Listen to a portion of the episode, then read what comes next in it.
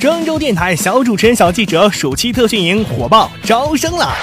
家长放心，捉摸未来，全接触浸泡式主播人生体验，开拓孩子视野，提升沟通采访能力，参与广播直播，真枪实弹训练营来场实战才锻炼。我们只做对孩子有影响力的事情，名额有限，报名从速。详情请关注蜻蜓 FM 河南微信公众账号，回复头条即可获得购买链接。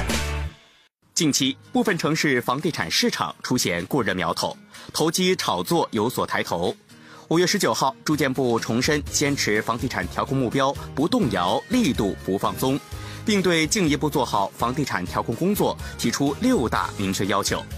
这是继五月九号住建部约谈成都、太原两市政府负责人，强调调控目标不动摇，力度不放松后，十天内第二次重申调控目标不动摇，力度不放松，也是年内第四次对房地产调控表明坚决态度。